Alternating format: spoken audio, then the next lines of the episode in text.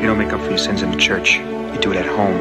The rest is bullshit and you know it. Thank you so much. Now would you please just drink your fucking milk and shut the fuck up? Come on, let's go out. Nobody goes to the bathroom. Just when I thought I was out, they pulled me back in. So, herzlich willkommen und guten Abend könnte ich fast sagen heute, ne? Zu Cap vs. App 75 mit den Filmen Dune von 2021 vom Regisseur Denis Villeneuve und The French Dispatch von Wes Anderson, auch aus 2021. Hallo Maxim.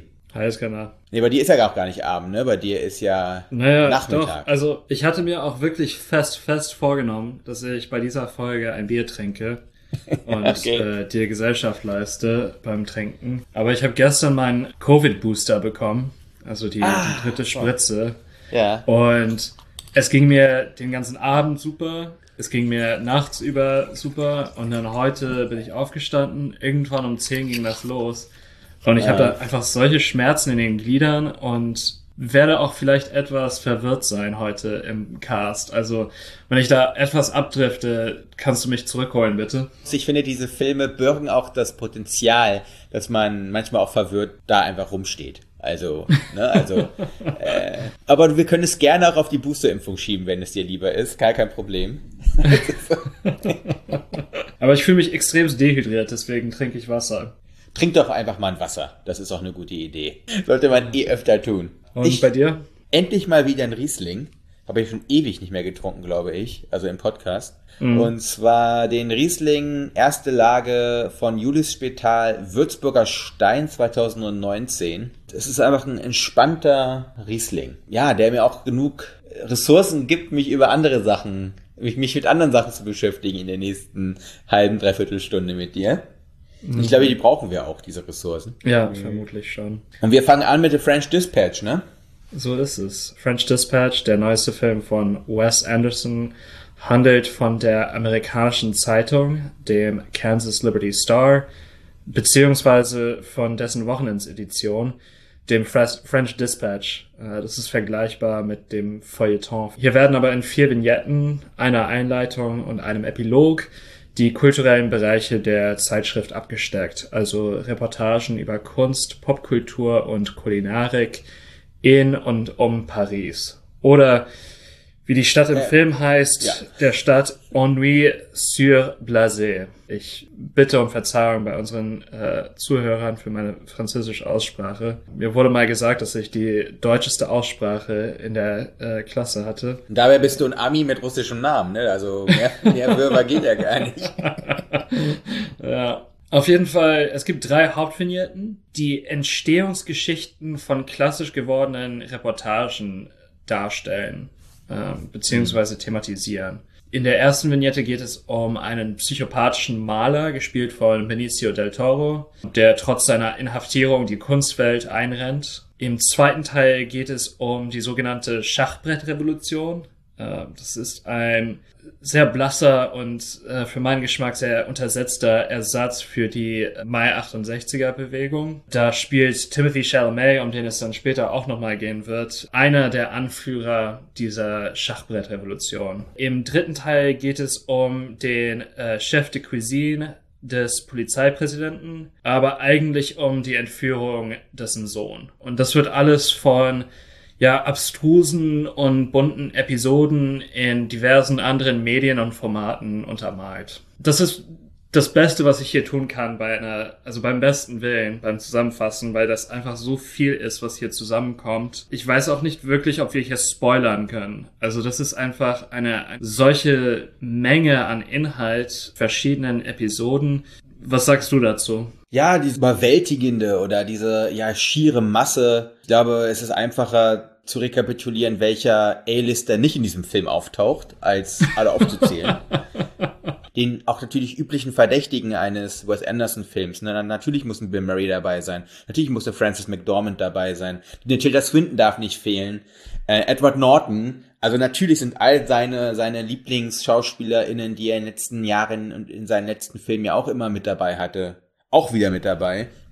Aber er hat eben, wie du schon gesagt hast, hier mit äh, Timothy äh, Chalamet, der witzigerweise auch die Hauptrolle im Dune spielt. Das haben wir nicht, also ich habe das vorher nicht gewusst, dass er in diesem Ach so, tatsächlich. so eine also schöner Zusammenhang für diese Episode jetzt so. Man kann es gar nicht so richtig rekapitulieren, weil da über allem steht natürlich Wes Anderson. Die eine Stärke von ihm ist auch die eine Schwäche von ihm, dadurch, dass er ja immer dieses Spektakel um sich her selbst herum macht, sehr stark auf sich selber verweist, werden die anderen Reminiszenzen, die in diesem Film ja noch und nöcher existent sind, verlieren die irgendwie auch ihre narrative Erzählkraft.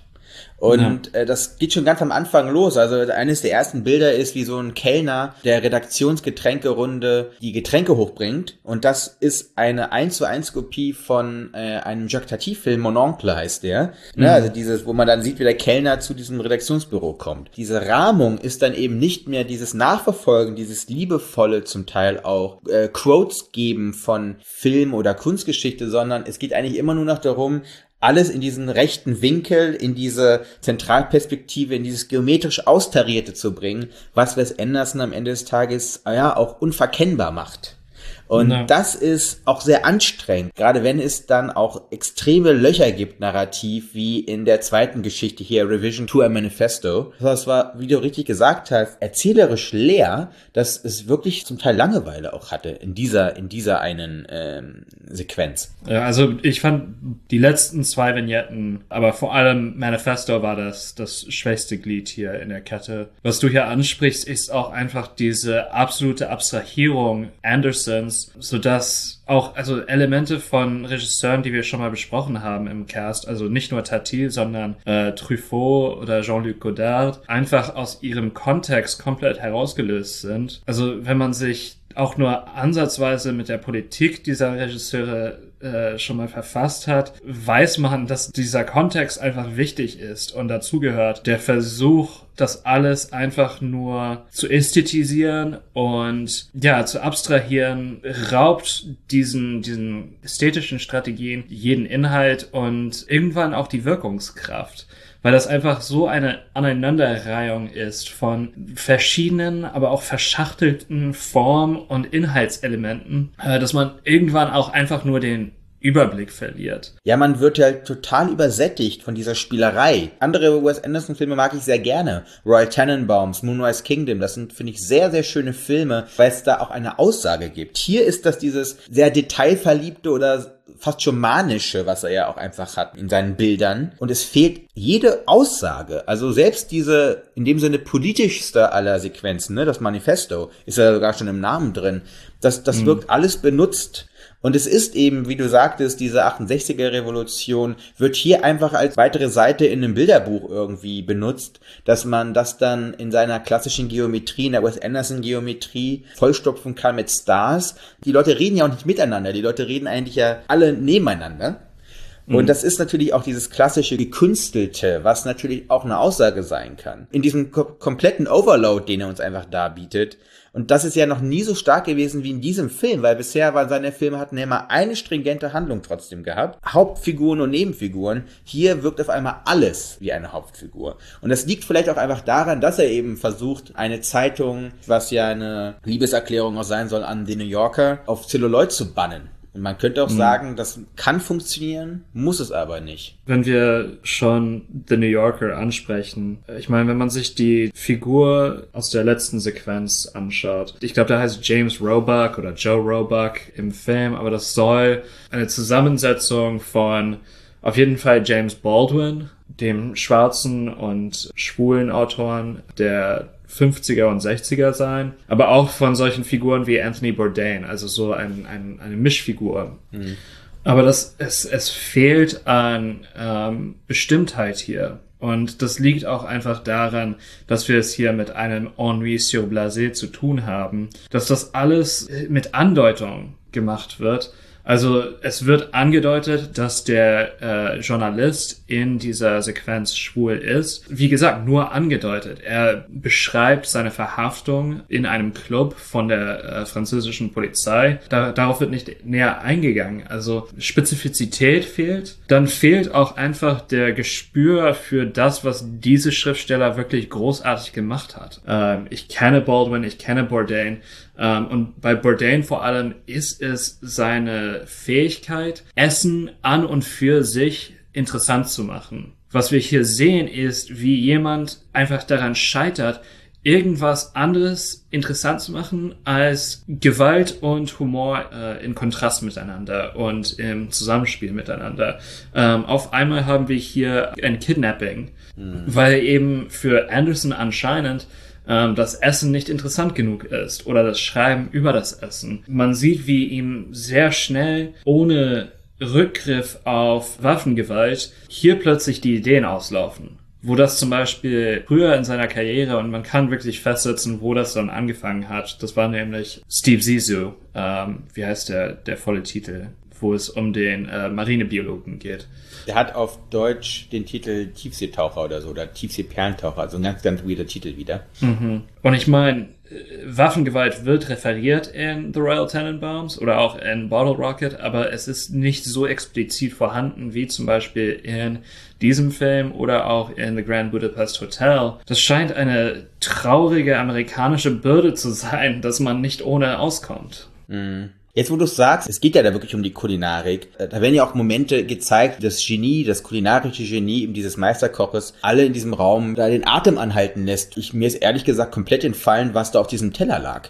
Ne? Also, er ist ja ein bis ins kleinste Detail verliebter, aber dann vielleicht dann doch nur auf der Oberfläche und das ist es vielleicht, ne? Nicht sich bis ins kleinste Detail auch mit dieser Kulinarik auf dem Teller zu beschäftigen und vielleicht dort auch etwas Inhärentes und zu präsentieren, was dann auch wirklich diesen Moment auslöst. Wo du es aber gerade angesprochen hast, jetzt in seiner bisherigen Filmografie, einen positiven Aspekt hat dieser Film, diese Vermischung von unterschiedlichen Animationstechniken, dass es eine Materialität gibt in diesem Film. Da haben sie bei dieser Verfolgungsjagd, äh, finde ich, einen smarten Move gemacht, dass er es voll animiert hat äh, also mhm. mit Zeichentrick animiert hat.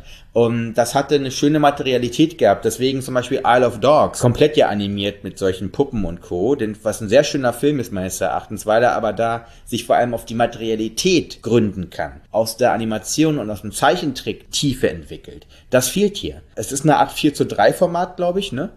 Mhm vor allem schwarz-weiß zu Farbe. Das war so verkopft. Irgendwann konnte ich das nicht mehr vorhersehen und konnte auch nicht wirklich nachvollziehen, was der Impetus gewesen ist für den Wechsel. Also die jeweilige Quintessenz der Story. Du musst wirklich plumper denken, als du wahrscheinlich willst, um das, um das nachzuvollziehen. die Tiefe der Kunst, die Drastik des politischen Wortes und des Gedankens oder die kulinarische Fantastik. Das waren die Gründe, warum auf einmal da zu Farbe gewechselt wird. Das hat mich in keinster Weise befriedigt, vor allem in einer Zeit, wo ja dieser vermeintlich künstlerische Griff zu Schwarz-Weiß ja äh, inflationär benutzt wird. Ja, ich meine, Belfast, den wir wahrscheinlich besprechen werden im Cast. Aber ja.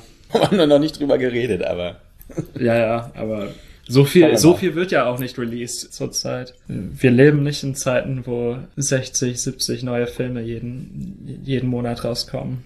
Ich glaube, es kommen 60 bis 70 Filme raus, aber davon fällt schon mal so oder so drei Viertel wahrscheinlich schon weg. Ja, Zugang ist halt ein großes Problem und äh, Bewusstsein. Und Schmerzgrenzen. Ich sag's immer wieder, Schmerzgrenzen sind mir auch wichtig.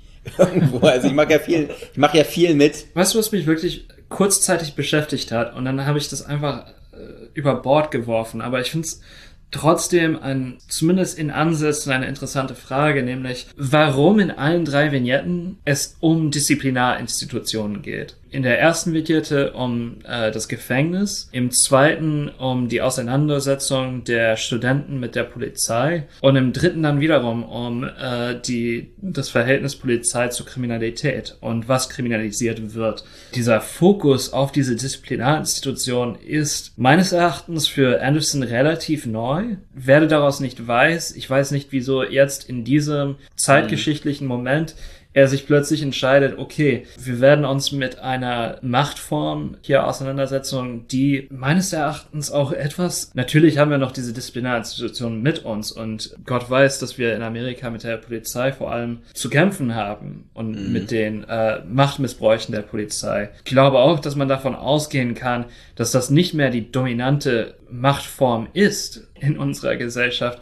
Und es wirkt dann für mich auch etwas, ja, Nostal also es ist Nostalgie, ohne zu er erkennen, was genau überwunden wurde in dieser Zeit, für die Anderson anscheinend nostalgisch ist. Aber vielleicht hast du einen, einen anderen Ansatz oder kannst, kannst mir äh, mhm. unter den Arm helfen. Erstmal glaube ich, dass du dir gerade seine eigene Frage beantwortet hast mit der Nostalgie.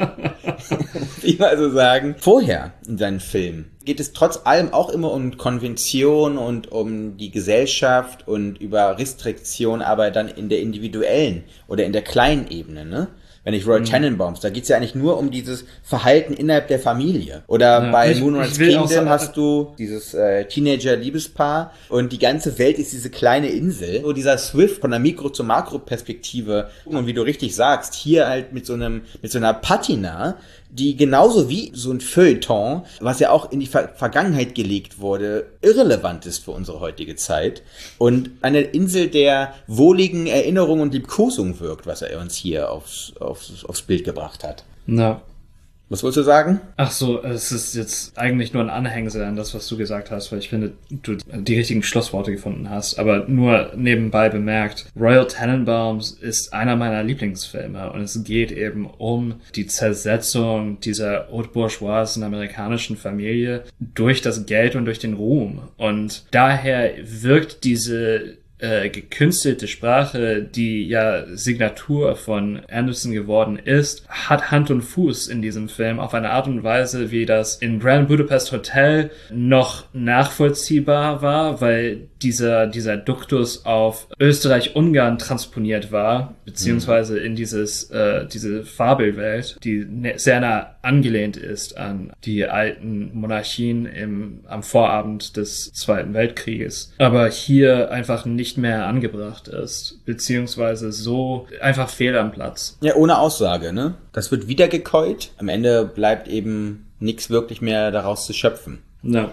Kommen wir zu Dune. Dass das vielleicht sogar versöhnlicher wird, hätte ich im ersten Moment nicht gedacht, ehrlich gesagt, als wir das äh, in die Liste aufgenommen haben. Aber also Dune oder Dune Part 1 auch genannt von 2021 äh, von Denis Villeneuve. Eine weitere Verfilmung der Romanreihe von Frank Herbert mhm. aus den 60er Jahren. Ich habe sie nicht gelesen. Du auch nicht, ne? Auch nicht. Und es gab vorher schon mal eine Verfilmung von David Lynch. Hast du die gesehen? Habe ich getan. Vor sechs Jahren war das letzte Mal, aber es gibt ein paar interessante Zusammenhänge oder auch Unterschiede zwischen diesen beiden Filmen. Mhm. Aber ja. Der alte Dune von Lynch ist ja so ein Midnight Movie in Amerika geworden. Also das, das schaut man, weil es so schlecht ist oder so schlecht bewertet wird von vielen, so im Mitternachtskino und äh, nimmt Ey, dabei seine ja, Kult. Ja, also es ist Kult. Eigentlich, lass uns mal gleich über den alten reden. Lass uns erstmal über den neuen reden. Also, wir befinden uns im Jahre 10.191, in der es ein Imperium gibt, das unter der Herrschaft von Shaddam IV. Da gibt es verschiedene Adelshäuser, nennen wir sie mal, ne? so Fürstentümer und so weiter die mhm. alle von diesem Imperator betraut werden mit Aufgaben. Und so war es eben, dass auf dem Wüstenplaneten Arrakis mehrere Jahrzehnte die Harkonnen geherrscht haben, auf dem der sogenannte Spice abgebaut wird, das ist so eine Wunderdroge. Ja, das wird für alles Mögliche. Das wird auch für die benutzt. Raumfahrt verwendet. Richtig, genau. Das, das wird äh, auch. Es ist alles auf einmal. also es, es lohnt sich dafür, Menschen auszubeuten, um es mal runterzubrechen. Da, darum mhm. geht's eigentlich. Äh, Shaddam, also der Imperator, zieht eben die Harkonnen ab und gibt jetzt diese sehr verantwortungsvolle Aufgabe in die Hände vom Fürsten äh, Leto Atreides, gespielt von Oscar Isaac. Und der hat einen Sohn namens Paul und der wird gespielt von Timothy Chalamet, den wir ja gerade schon hatten. Und dieser äh, Paul, der hat Visionen von einer ja, jungen Frau auf einem Wüstenplaneten, Chani, gespielt von Zendaya, ist auch irgendwie so ein Außerkorener. Erstmal fühlt er sich als einer und dann sind noch andere das in ihm. auch gar nicht so unbestärkt von seiner Mutter, äh, Lady, Lady Jessica von Rebecca Ferguson gespielt. Was ist denn das? So, eine non, so ein nonnenhafter Orden, aber die verheiraten sich dauernd mit wichtigen Adelshäusern. Und so ist mhm. es auch so, dass eben die Obermutter von allen die rechte Hand ist von diesem Imperator. Sie eben ihren Sohn da auch bestärkt, seinen, seinen Visionen zu folgen. Aber es gibt auch einen Bösewicht, wie gesagt. Das sind, das ist ein sogenannter Baron Wladimir Chakonnen. Gespielt von Stellan Skarsgård. Also das sind diese Hakon, die vorher auf Ar- Arrakis ge- gewütet haben. Und ähm, die einen Komplott schmieden gegen die Atreides. Ja. Ach ja, es gibt, das ist das eigentlich das Allerwichtigste. Es gibt da so krasse Wüstenwürmer, die 400 Meter lang sind, die alles dem Erdboden gleich machen auf, auf äh, Arrakis. Das ist eigentlich das Allerwichtigste. Wenn wir eins gelernt haben aus dem ersten Dune von Lynch, dann ist es eigentlich das. Ja, normalerweise schreibe ich mir so eine Viertelseite Notizen auf, um den Film gut zusammenfassen zu können. Hier habe ich drei nicht. Viertelseiten gebraucht. ähm, und ich finde es trotzdem interessant, für meine Wahrnehmung zumindest, und es kann sein, dass ich bereits unter dem Einfluss von dem äh, vom, Booster. von der Drittimpfung war, aber es wirkte alles relativ stimmig. Und es gab wenige Momente, wo mir wirklich unklar war, wer wer ist oder was genau passiert. Absolut. Er hatte ja ein filmisches Vorbild schon mal gehabt, den von Lynch. Und witzigerweise sind die sich sehr, sehr ähnlich. Der einzige Unterschied ist, dass dieser Film, also Dune 2021, ungefähr eine Dreiviertelstunde kürzer ist und nicht uns alles zeigt, was uns der erste Dune zeigt. Deswegen auch Part 1. Das ist wirklich ernst zu nehmen. Das wirkt auch so ein bisschen unzusammenhängend geendet, dieser Film hier, ne? So, weil sie auf einmal alle da irgendwie durch die Wüste laufen und man weiß jetzt eigentlich gar nicht, äh, was passiert denn jetzt? Was im ersten Dune noch alles gezeigt wird. Wer den ersten Dune gesehen hat, weiß, wo sich das vielleicht hinbewegen wird in dem Nachfolgesequel hier. Ja, ich kann mir kaum vorstellen, dass sie mit dem Originalmaterial, also dem Frank Herbert Roman, äh, zu viel rumgespielt haben. Ähm, das versetzt die Fans bekanntlich in Rage, wenn man eigentlich ka- kommt man nicht drum herum, die Fans in Rage zu setzen oder äh, einen Anteil der Stimmt. Fans in Rage zu setzen, weil Ist eigentlich, ist eigentlich eine Lost Mission, wenn man ganz ehrlich ist, ne? aber irgendwie werden äh, diese Adapt Adaption äh, ständig gemacht. ja, ich mochte diesen Film auch auf eine Art. Ja, ja, Es, es wirkt komisch, aber es, ich, ich und du mochtest diesen Film, weil er als ein Blockbuster ein extrem überraschendes Erzähltempo hatte, das ich so nicht gewohnt bin von solchen Filmen. Er lässt sich ja, war enorm langsam, Zeit. aber er war Genau. langsam im Anfang, aber es war so, ein- so, ein, also so eine ständige und absichtliche Beschleunigung, äh, spürbar im Schnitt, im Bild äh, und auch in der Handlung. Und das war, das hat einen einfach so, das hatte so eine, eine Gravitationskraft. Colette wollte eigentlich schlafen gehen, Mhm. weil sie heute Morgen sehr früh aufstehen musste, ähm, aber ist dann doch doch wach geblieben, um den um den Film mit mir zu Ende zu schauen. Und ich hatte auch null Bock eigentlich, Dune zu besprechen. So im Laufe der ersten 40 Minuten war ich dann plötzlich voll dabei. Ja, weil sie auch wirklich dieses Worldbuilding, was man ja einfach auch braucht, beziehungsweise ist ja ein weiteres Universum, was ja auch einfach konkurrieren muss neben dem anderen, ne, was wir ja schon alle seit Jahrzehnten gefranchised kennen. Und zwar nämlich Star Wars. Da gibt's enorme Ähnlichkeiten. Also als wir auf einmal da auf diesem Wüstenplaneten dachte ich mir so, ist das doch Tatooine hier? Also erzählt mir doch nichts. Ganz im Ernst. Die sahen doch alle so aus wie auf Tatooine. Ja. Dieser Libellocopter, das fand ich einen interessanten neuen Ansatz. Das habe ich so noch nicht gesehen. Ganz neue äh, Technisierung. Und das ist aber generell, erstmal ist es ein sehr schöner Film. Hat eine sehr gute Aura, dieser Film. Es wirkt alles irgendwie zusammenhängend. Und ein schönes Set-Design. Ich fand auch die Special Effects diesmal nicht so auffällig. Deshalb gute Special Effects, weil sie mir nicht ins Auge gefallen sind, wie das ist gemacht, sondern sie wirkten sehr organisch alles. ja. Und äh, wie gesagt, von einer Welt, die wir ja alle nicht kannten vorher und mit den Protagonisten selber zusammenpuzzeln kann auch. Ne? Also dass eben nicht einem alles wieder sofort auf dem Silbertablett dargereicht wird, sondern dass uns Zeit gegeben wird, auch selber vielleicht Zusammenhänge zu verstehen, uns diese doch sehr bildgewaltige Welt uns selber zu ergründen. Eben auch nicht immer nur so staccatohaft durch krasse Action-Szenen, mit denen wir zugeballert werden, sondern Action wird hier sehr akzentuiert und ich finde auch sehr gewissenhaft benutzt. Deswegen, das war eine sehr positive Überraschung in diesem Punkt für mich. Dieses Gespräch fällt komisch aus, weil wir einfach Kompetenz beschreiben. Ne? Also hier ist so, so, eine Basislinie an Kompetenz erreicht worden und es ist wirklich auf einmal frappierend, wie sehr man davon nicht ausgehen darf und kann ähm, mit dem. Und ich weiß nicht, ob das grundsätzlich im Blockbuster-Kino so ist oder mit dem heutigen Blockbuster. Aber ja, was du auch erwähnt hast, die Exposition, das ist alles so wirklich klug gemacht. Teilweise hätte ich mir vielleicht weniger Visionen von Paul gewünscht, also vor allem im letzten Drittel.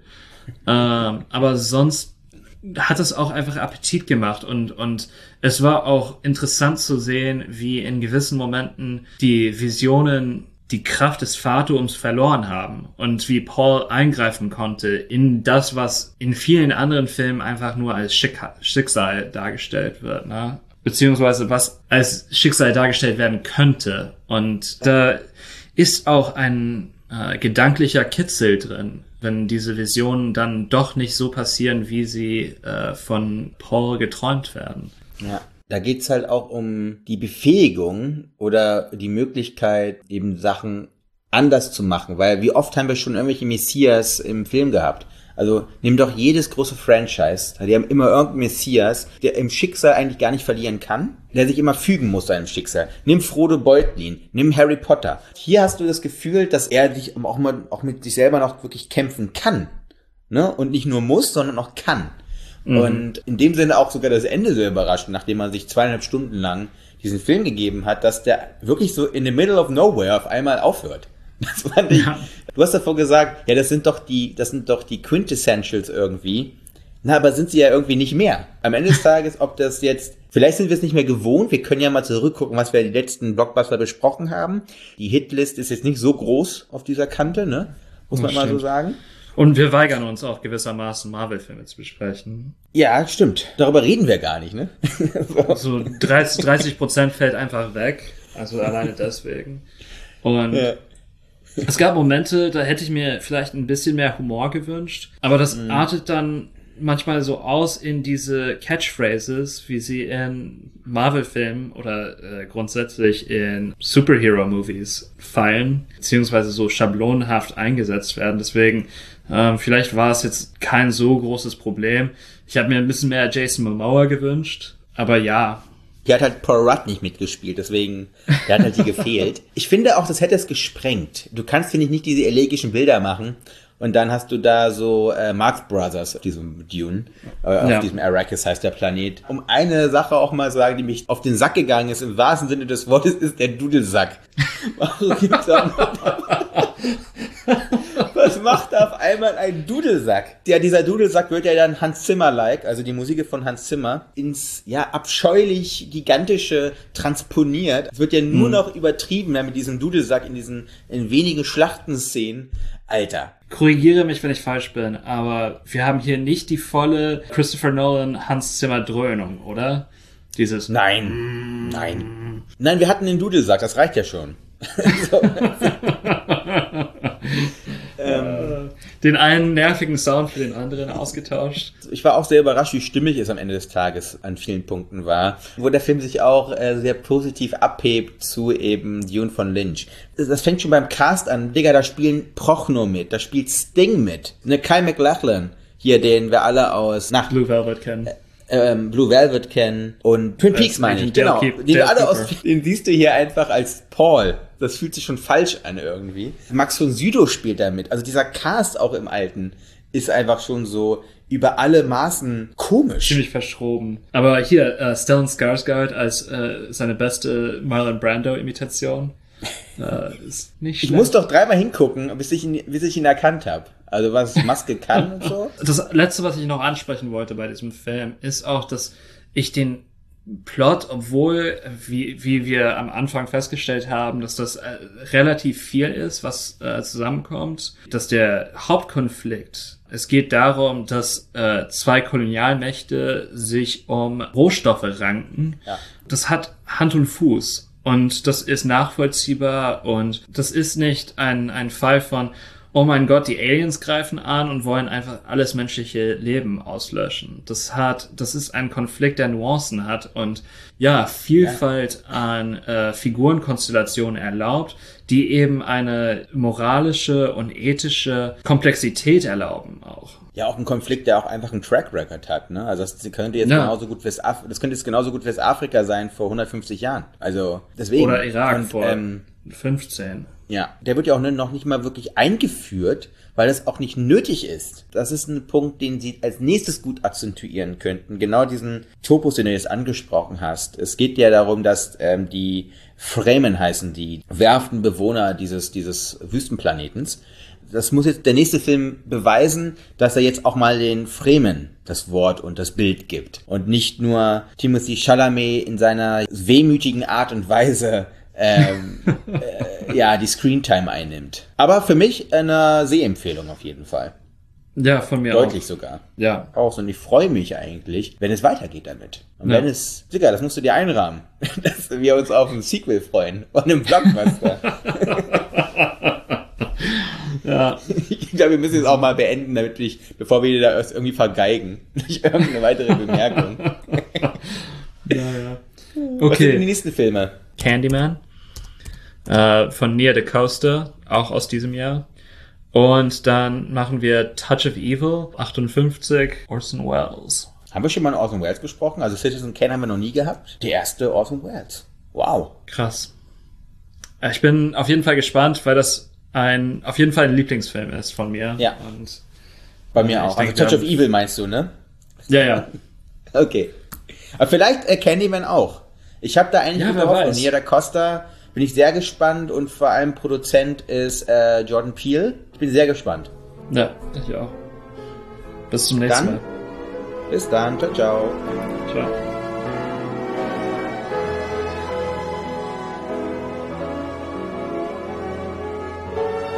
What do you want? You you want the moon? Just say the word and I'll throw a lasso around it and pull it down. Hey, that's a pretty good idea. I'll give you the moon, all right? Just shut up. You had me at hello. You had me at hello. You should be kissed and often, and by someone who knows how.